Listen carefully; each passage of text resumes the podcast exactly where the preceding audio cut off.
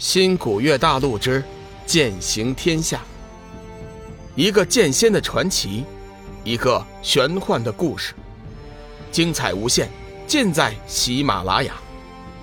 主播刘冲讲故事，欢迎您的订阅。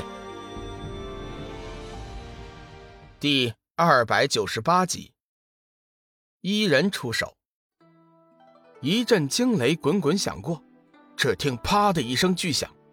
一道粗如手臂的闪电蜿蜒着从劫云中倾泻而出，强大的闪电铺天盖地的席卷而来。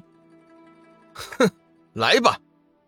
龙女轻笑一声，全身散发出惊人的七煞魔气，同时右臂中的六色光能剑则脱离手臂，宛如一把六色神剑一般，在龙宇的意念指引下，它悬浮在了龙宇的头顶，当做是防御。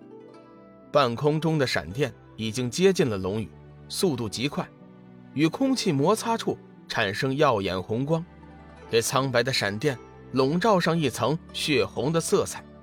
志远看得心惊，不行，老大有危险，我得前去助他。紫云真人急忙将志远拦住：“你先别急，先看看情况。你此去只能是给他添乱。”龙宇冷冷地看着即将到来的劫雷。眼中丝毫看不出有一丝的恐惧，闪烁着玄光的七煞魔气，犹如一条黑龙一般，毫无畏惧地迎上了劫雷。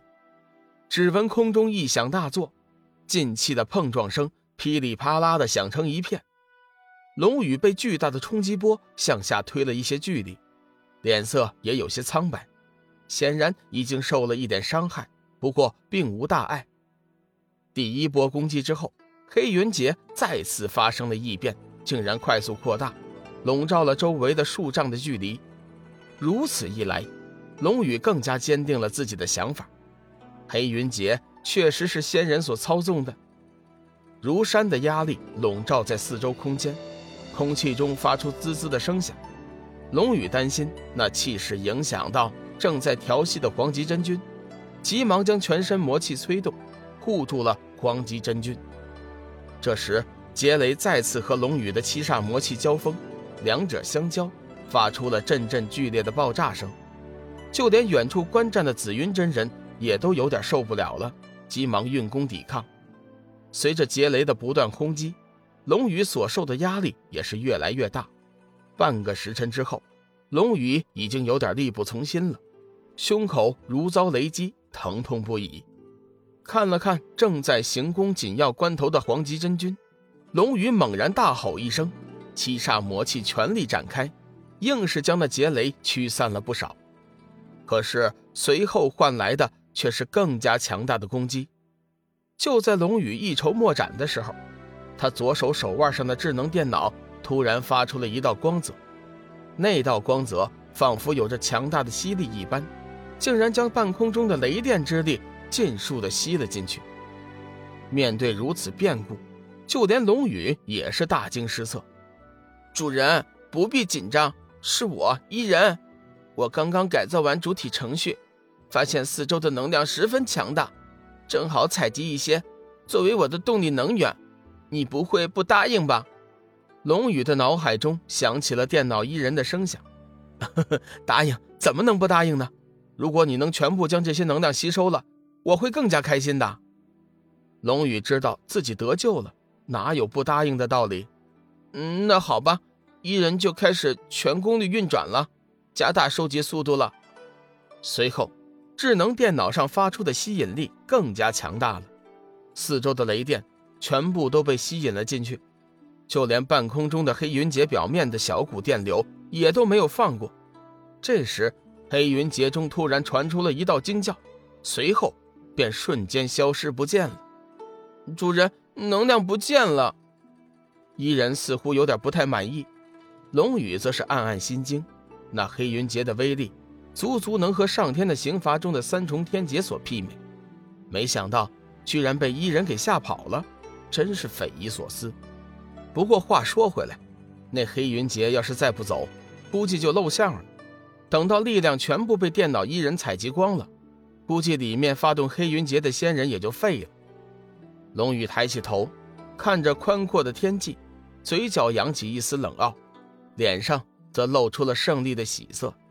飘逸的长发随风摆动，修长挺拔的身姿，周围散发着强大的气势。此时的龙宇心中突然升起了一种冲动，一种逆天的冲动。